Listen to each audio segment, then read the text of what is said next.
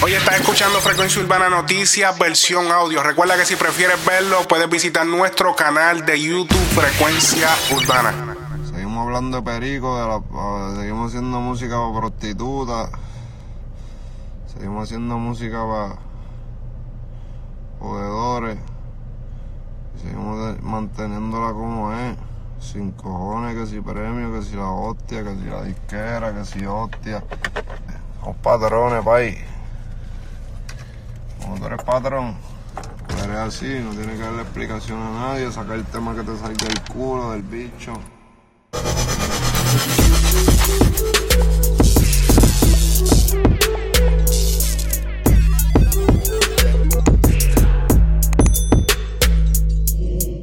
Momento histórico en el género cuando Daddy Yankee personalmente le entrega el reconocimiento ícono mundial a J Balvin. Sucedió luego que J Balvin y Jay Cortez terminaban de interpretar la canción No Me Conoces Remix. Yankee prácticamente como que interrumpe el evento, entra y dice las siguientes palabras.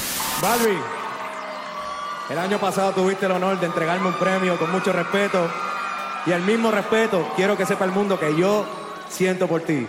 Chamaco trabajador, disciplinado, entregada a su carrera y viene de un país que amo muchísimo, Colombia.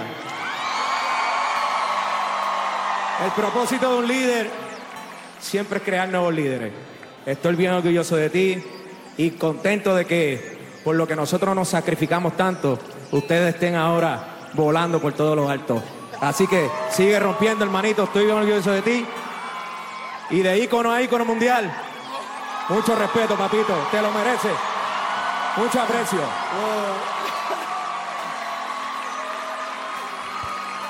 Give it up, give it up. Una bulla para Barbie, mi gente, aquí. Duro.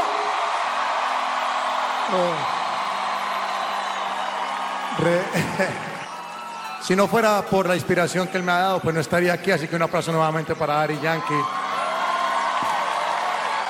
Para todos los colegas y para todos los artistas que me han inspirado. Nicky, te amo también, de verdad, mucho respeto. Los Cangris, que también siempre me inspiraron. Wisin, Yaldel, Tego, Don Omar, todos gracias por, por la inspiración. Yo, yo no me siento un ícono porque ícono eres tú, pero sí me siento que soy un gran soñador. Eh, esto se lo dedico a, Colombia, a mi cara Colombia, a Medellín. Eh, me tenés sudando, Yanquillo.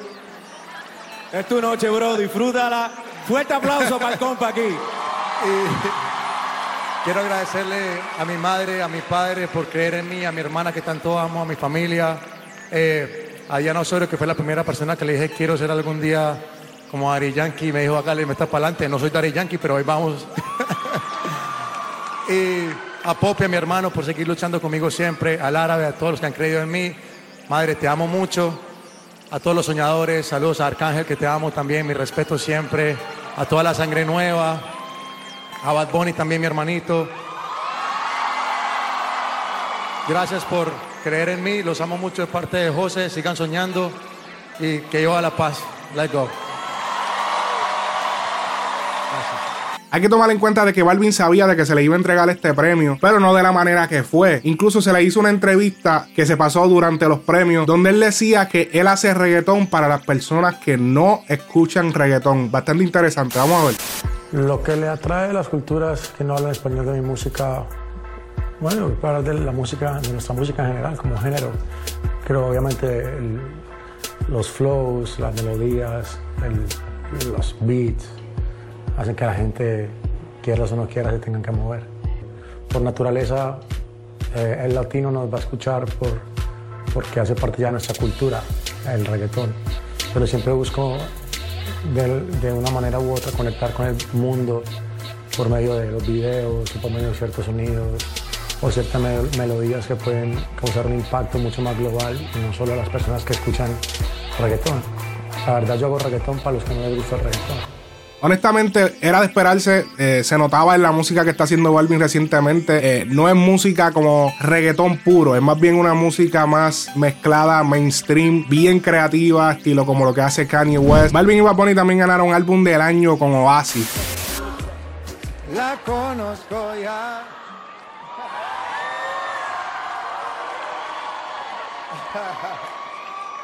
Hola, eh, este álbum obviamente es dedicado para Benito Martínez, Bad Bunny,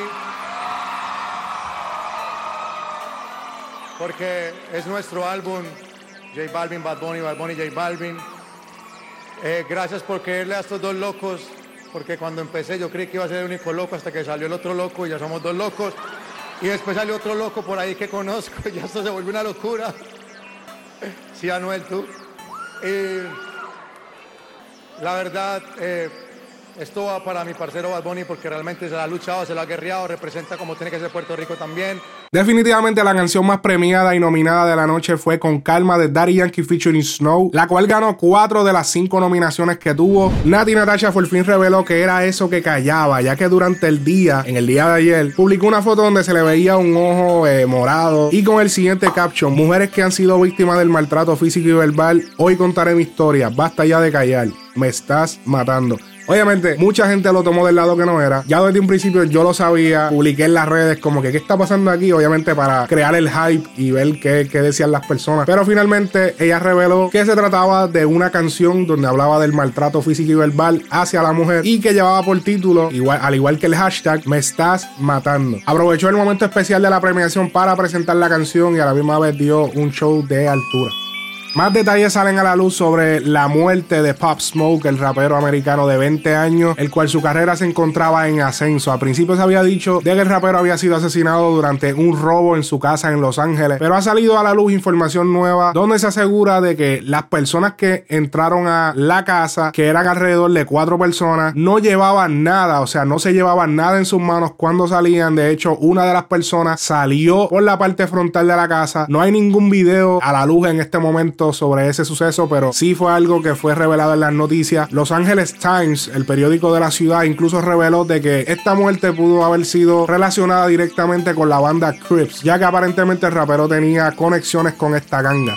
Mickey Woods en una entrevista habló de su carrera como semiprofesional en el baloncesto. Ahora hablamos porque todo el mundo le sabe ahorita como Mickey Wood, el rapero, el cantante, pero no sé si muchos saben que casi llegaste a you're semi-pro basketball No, player. casi llegué a ser pro, pero Sí. eh, llegué a jugar baloncesto colegial, que eso era un sueño que, que tenía desde niño. Eh, siempre desde niño tuve el sueño de, que, de querer estudiar en Estados Unidos.